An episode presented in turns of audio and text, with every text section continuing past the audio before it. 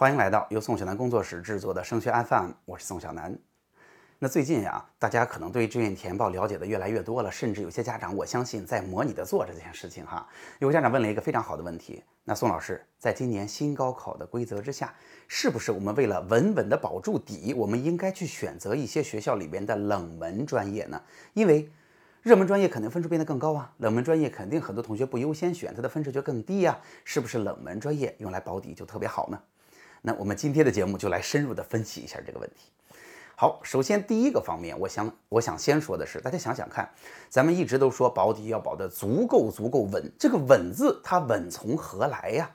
我觉得好像有两个特别关键的方向，一个是大家知道志愿填报，尤其是平行志愿的规则之下，咱们一定要拉开足够大的梯度，拉开梯度很关键，就是哎我们。啊，最终用来保底的这个学校里边的具体专业，往年的分数，呃，应该比我们的水平要低很多，是吧？这才能完成保底的目的。拉开梯度是一个，第二个呢，就是我之前也给大家说了，在拉开梯度的基础之上，要确保我们用来保底的这个学校里边的具体专业要有足够多的招生计划。为什么呀？因为招生计划足够多，它这个数据呢就相对比较稳定，就更有参考价值，它也不会有很大的波动。比如说，我们选了一个保底的这个学校里边的具体专业，往年来看呢，确实它比我们已经低不少分了。但是呢，它在整个山东省啊就招一两个人，那您心里踏实不踏实？显然是很不踏实的吧？大家想想看，如果比我们名次高的同学今年有两个人，哎，心情一好就报了这所学校的这个专业，是不是我们拿它就保不住底了？所以拉开梯度。和招生计划足够多是稳稳保住的最关键因素。那冷门专业能不能满足这两个条件呀？第一，冷门专业一定就把梯度拉开的更高吗？我从以往啊往年的分数换算成了今年，我给大家做过这件事儿了。在这基础之上，我觉得，哎，这个冷门还不得比我换算完了的还要低一大截呀？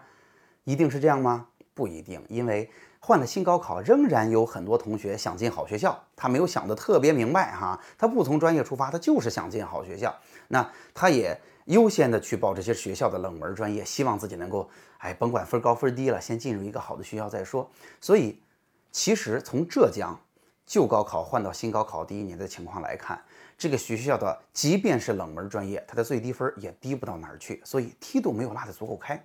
第二就是冷门专业招生计划一定多吗？这可不一定，而且很多的冷门专业，因为它招生非常困难，而且在学校里边，一般这些专业也不会特别强势，也不会有特别大的团队哈，教师团队啊，行政团队一般也不会这样。所以，越是超级冷门的专业，很可能招生的人数啊，还真不一定多。所以，如果梯度拉不开，招生计划得不到保证，那么对于大多数同学来说啊，只要你能够满足，我能够选出梯度又拉得开，招生计划又多的专业。只要能选出来，你就不适合用冷门专业保底。我的意思是，即便啊你选的是一个你喜欢的专业，这个专业可能也有点热门，只要你拉开的梯度足够开，最后的报的学校里面的具体专业招生计划足够多，它就可以用来保底了啊。当然，你如果拉得足够开，还选个冷门的招生计划还多，那当然就更稳当了。只是它未必是一个必需品了。第二，我想说的是，我想问问大家，大家能不能想到有哪一些同学满足不了刚才我说的条件？梯度拉得足够开，招生计划足够多，哪个位置的同学满足不了这个条件？三、二、一，大家想到了吗？其实就是压着一段线的，就是我在呃分数和排名上已经离本科线不远了，我还很想留本科，这些同学是没法拉开梯度的。所以，对于这些同学来讲，我觉得你是可以报冷门专业的。为什么呀？因为在一个学校里边，既然梯度我拉不开了，我应该尽可能的让它低一点。那好了，显然是热门专业或者大家趋之若鹜的专业分数更高了，冷门专业分数更低了。而且我要告诉大家的是，在这样附近的学校里边，哈，一般来讲，学校对于转专业这件事还是非常非常友好的，还还真的很神奇。所以，即便你选了一个冷门专业进去之后，你转专业的难度还真未必特别大。啊，这是啊我所说的第一个原因。再一个呢，我想说的是，为什么这对这个分数附近的同学选选冷门专业也是一个不错的选择呀？我要告诉您哈，大家想想看，如果我上了一段线，但是我可能在最后的百分之二十的人群当中，理论上说我是上不了本科的，对吧？然而之前我也说过了，咱们一旦到了专科里边，无论是三加二，无论是专升本，无论是自考本科。其实要么上本科特别难，要么就不是全日制统招的本科了。所以能够尽可能的留本科是一个特别特别关键的因素。然而，在这个时候想做到这件事儿有什么难度呢？第一个就是想猜准今年哪个学校哪个专业的分数低，特别特别困难。咱都不用说今年，往年去报学校的时候，咱们是报的一个学校所有的招生计划，对吧？一个学校那么多招生计划，至少是那么多专业加起来吧。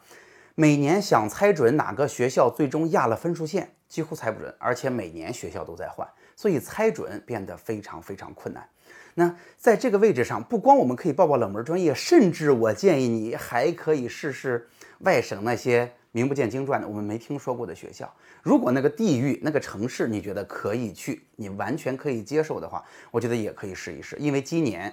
不是按学校报，变成按专业报，这个计划打得那么散了，大家抓住的这个概率其实不是很大，别人抓也非常困难了。所以在这个位置上，似乎我们也可以拿出一部分，啊，毕竟我们能报九十六个嘛，拿出一部分去试一试。那所以啊，这一切其实都是基于我们今年啊能够报的选项变多了，虽然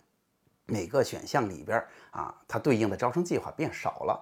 有了九十六个，我们就尽可能的把所有的机会都用上呗。一方面啊，省内的啊，或者说外省可以去的地方啊，这种小众的都可以选。另外一个呢，其实稍微冷门一点的专业啊，也不会是太大的问题。如果你稍微纠结的话，你可以在报之前打电话问问学校的招办。那我们这个学校一旦进来之后，转专业会不会变得特别困难呢？如果得到了不困难的确认哈，因为基本上大大多数的学校在这个位置转关转专业都不是特别难的事情，好，那我就当然可以。安心的去填报了，所以啊，如果让我去总结一下的话，有家长问的这个问题，那就是如果啊，在新高考报志愿的过程当中，我想要去稳稳的保底，我到底是不是应该报冷门专业呢？答案是，如果你的分数相应的比较高，你能够拉开梯度，还能够选出招生计划比较多的选项的话，你就不用非得选冷门专业。如果你是压着一段线啊，你本来进不了本科，你要拼命的报上本科的话。不光可以选冷门专业，还可以试一试外省名不见经传的学校，看看能不能撞到运气。当然，它的基础就是我们有九十六个选项，我们只能拿一部分哈，拿一部分去做做这样的尝试。好了，那今天的节目就到这儿。如果您觉得今天的节目还挺有用的，它帮到了您，欢迎您把它转发给其他的同学、家长，转发到其他的微信群、朋友圈，让大家一起受益。节目最后呢，是我的个人微信二维码。如果你也有属于自己的问题想向我提问，如果你也想找志愿填报一对一的咨询服务，欢迎你扫描二维码加上我，私下里跟我沟通。好了，今天的节目就到这儿，我们下期再见。